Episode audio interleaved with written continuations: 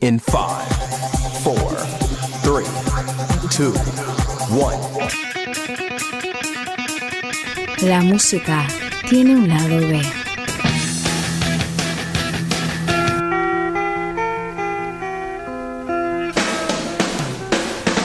Historias en mono con Mariano Rubino.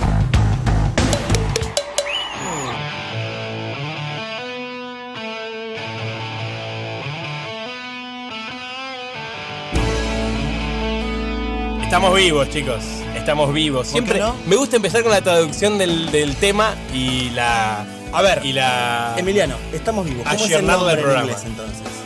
We are alive. Podría ser. Muy bien. Podría ¿Te puedo ser. besar en la boca? Mira que yo A ver, a ver. Mira que yo A ver el cómo first se besa. Hizo el first. ¡Pará! First. No, yo me voy, yo me voy a la mierda. No, no, no. Emiliano Que hizo yo el boludee first. es una cosa. ¿Qué pero- first hizo? Bueno, en ¿Cómo Yadei, hiciste el- Instituto El Argentino de first day Inglés. hizo, el first day de inglés. Jimena, ¿estás escuchando lo Bueno. que está sucediendo además de ver auriculares? Les comento. Estamos escuchando Alive de Pearl Jam. Esta, esta banda que se formó en el año 90 en Seattle, Seattle, Estados Unidos, claro, exactamente. Eh, Eddie Vedder es quien canta, eh, Jeff Ament está en el bajo, Stone Grosser en la guitarra, Mike McCready guitarra también y Dave Crusten en batería, que después lo echaron. Lo echaron, ya vamos a estar contando por qué. Eh, ahora el baterista es Matt Cameron. Está bien, el nombre. Sí, Sí, bueno, que- pero es importante que te acuerdes el nombre del primer. González y Mac Damon. Eh, la revista Rolling Stone describe a Pearl Jam, lo hace Rolling Stone, no lo hago yo, más fácil. Como el grupo que pasó la mayor parte de la década destruyendo su propia fama. ¿Cómo, cómo, cómo, cómo? Rolling Stone dice de Pearl Jam que es un grupo que pasó la mayor parte de la década destruyendo su propia fama. Opa, Cuando vos decís los Rolling Stones, ¿te referís a La Mick revista Jagger o la revista? la revista Ah, Rolling. No, pero la asociación sí de por ahí. dijo. Y los miembros se caracterizan siempre eh, por rechazo a determinadas prácticas eh, comunes a la industria musical. Y en realidad Eddie Vedder, el cantante más famoso de todos, es el que tiene este rechazo. Por ejemplo, no, por muchos años no hicieron videos o tampoco hicieron giras, aunque ahora, como todo por la plata baila el mono, eh, hoy en día Estuvo bien. hacen giras, hacen videitos. ¿Vos coincidís con todo. lo que dice la revista Rolling Stone, bonito? No, no, la verdad que no. ¿Que por la plata baila el mono o por No, lo la plata baila el mono sí. No, no, lo, Emiliano no está entendiendo. Eh, Sí. Tienen hasta la, la fecha nueve discos editados, eh, más de 60 millones de copias vendieron. Y eh, una perlita que te voy a dar para que veas lo que piensa la sociedad estadounidense de, de esta banda. Se ve que no los conocían mucho y los contrataron para dar un concierto en la NASA. Y criticaron al presidente Bush en aquel momento y los abuchearon. Los abuchearon por criticar a Bush y no los dejaron terminar el recital. Mirá cómo nos están putando ahí. Tenemos Están audios. Tenemos, tenemos audios. audios del momento. que, que la producción mía es increíble. ¿eh? Mirá cómo nos putean. Em, lo critican a Bush y ellos lo bajan del escenario. Mirá lo poco que conocían que los mandan a una banda que era tan contestataria como Pearl Jam a hacer un recital en la NASA, que es, creo que Estados Unidos es uno de los tres. Pero- pero fue un cosas boludo el que lo características. Obviamente. El Y lo a- Batista los contrató. Bueno, y ahora se viene la segunda parte de esta sección que ya Lo que todos estamos esperando. lo que todos están esperando, pero tiene cortina propia, que es esta. Vamos. ¡Hey! ¡Hey! ¡Hey! ¡Hey! ¡Hey! ¡Hey! ¡Hey! ¡Hey! ¡Hey! Fuerte, suba, suba el volumen. Ahora sí. Puterío en pero ya putería hay en todas bandas. Metaceni baila. A ver. Al inicio de los noventas eh, hubo una movida muy importante. Eh, Kurt Cobain acusaba a Eddie Vedder y a sus amigos, a los de Pearl Jam, de no ser lo suficientemente alternativos. Bueno, Kurt Cobain Una estaba- banda que se jactaba de ser estaba alternativa. cagado de la bocha. Kurt Cobain decía que eran- no eran lo suficientemente alternativos. Incluso antes de disparar. Eddie Vedder dijo que no le importaba porque a él no le gustaba Nirvana. Toma, te la mando a guardarle. Ahora son porque vedettes estos tipos. Sí, ¿no? se pelean por cualquier cosa. Eh, igual, como siempre digo, y- va, como siempre digo, no, como dije al principio de esta columna, por la plata baila el mono. Así que un tiempo después, antes del suicidio de Cobain, obviamente, se los vio juntos y jodiendo, boludeando, sobre todo en los camarines de MTV antes del Unplugged de Nirvana. Y también Vedder dijo que le gustaba Nirvana y que a Kurt le gustaría la música que hace Pearl Jam hoy.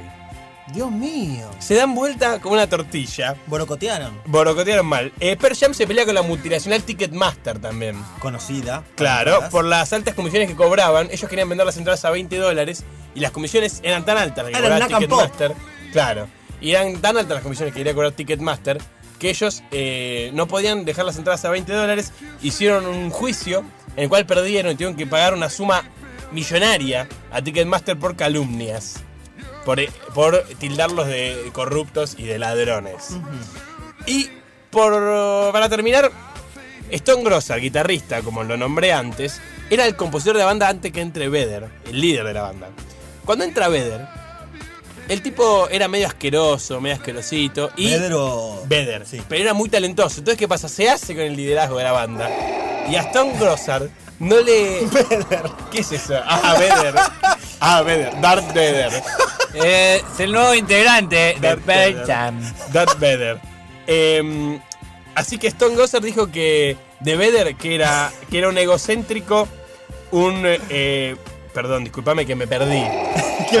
un, un egocéntrico, es que me, me pierdo con esta, con esta cosa.